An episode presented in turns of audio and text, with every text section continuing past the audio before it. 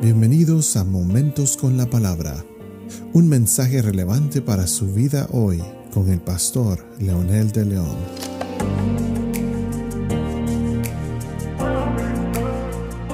Saludos amigos y amigas, aquí estamos nuevamente con este emocionante tema, apasionante tema sobre la persona de Jesús, que es la persona más gloriosa a través de la historia, la más compleja, la más discutida, pero sobre todo la más poderosa.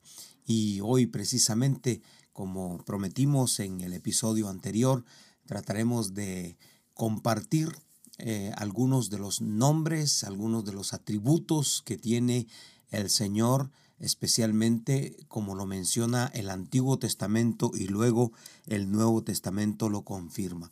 Esto una vez más solamente nos muestra, nos marca que el, el, Mesías, el Meshivá, como decían en algunas versiones, es el mismo Jehová del Antiguo Testamento, el Señor del Antiguo Testamento, el ángel de Jehová del Antiguo Testamento es el mismo Señor encarnado en el Nuevo Testamento con el nombre y en la persona de Jesús. Y vamos a empezar con uno de los nombres principales y eh, como dijimos también la importancia que esto tiene es cómo lo caracteriza la Biblia, cómo lo menciona la Biblia, cómo lo, lo presenta de una manera tan eh, magistral, tan especial. Y el uno de los primeros términos que menciona la Biblia es que Él es el alfa y omega. El Señor Jesús es para todas las cosas, principio y fin, el primero y el último. Esta expresión la menciona San Juan en Apocalipsis especialmente, pero por supuesto que tiene su origen en el Antiguo Testamento. En el Apocalipsis Juan identifica a ese todopoderoso, uno de los atributos de Dios que también se lo atribuyen a Jesús, el Todopoderoso, como el Señor Jesús. Esta expresión entonces, decíamos, tiene su origen en el Antiguo Testamento, en el libro de Isaías capítulo 41, versículo 4 y otros versículos más de Isaías, habla de yo soy el primero y soy el postrero.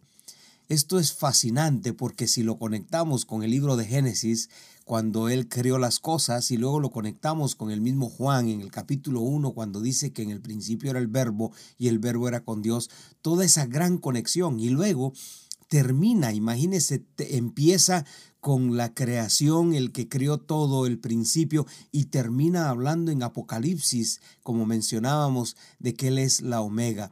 Y obviamente estos son las dos palabras principales, la primera y la última del alfabeto griego. Entonces, en el, dentro de ese alfabeto de la, de la alfa y de la omega se pueden escribir cosas, increíbles cantidades, se pueden escribir libros, cientos, millones de libros con todo el alfabeto. Y entonces lo que está diciendo Juan es, si Él es el alfa y la omega, es el principio, el fin del alfabeto, Él es el que llena todo en todo, Él es todopoderoso, todo omnisciente, Él es todo lo que nosotros necesitamos.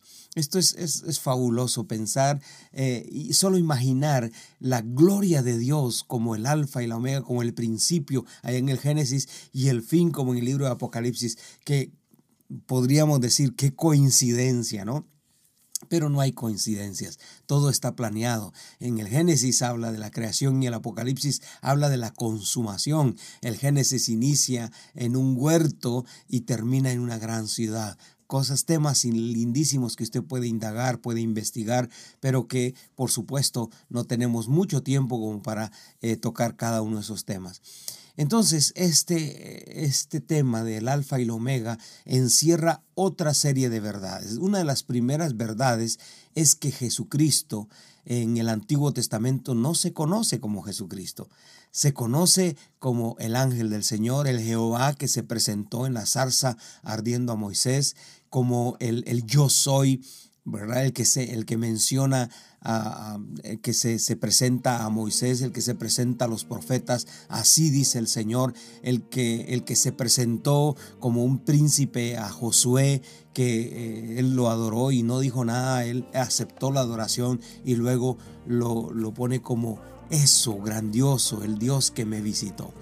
Y por supuesto, una vez más, amigos que me están escuchando, Esto es maravilloso. Por eso los invito a que lean la escritura, la estudien, la vivan, la compartan, la sientan. Es tan importante hacerlo.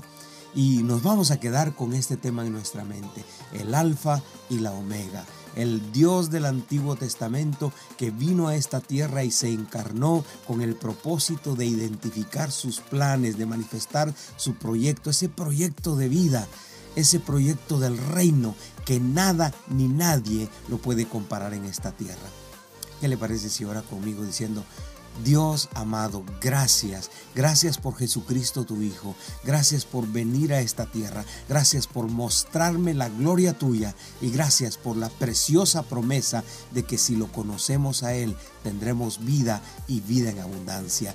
Hoy te bendecimos en el poderoso nombre de Jesús. Amén.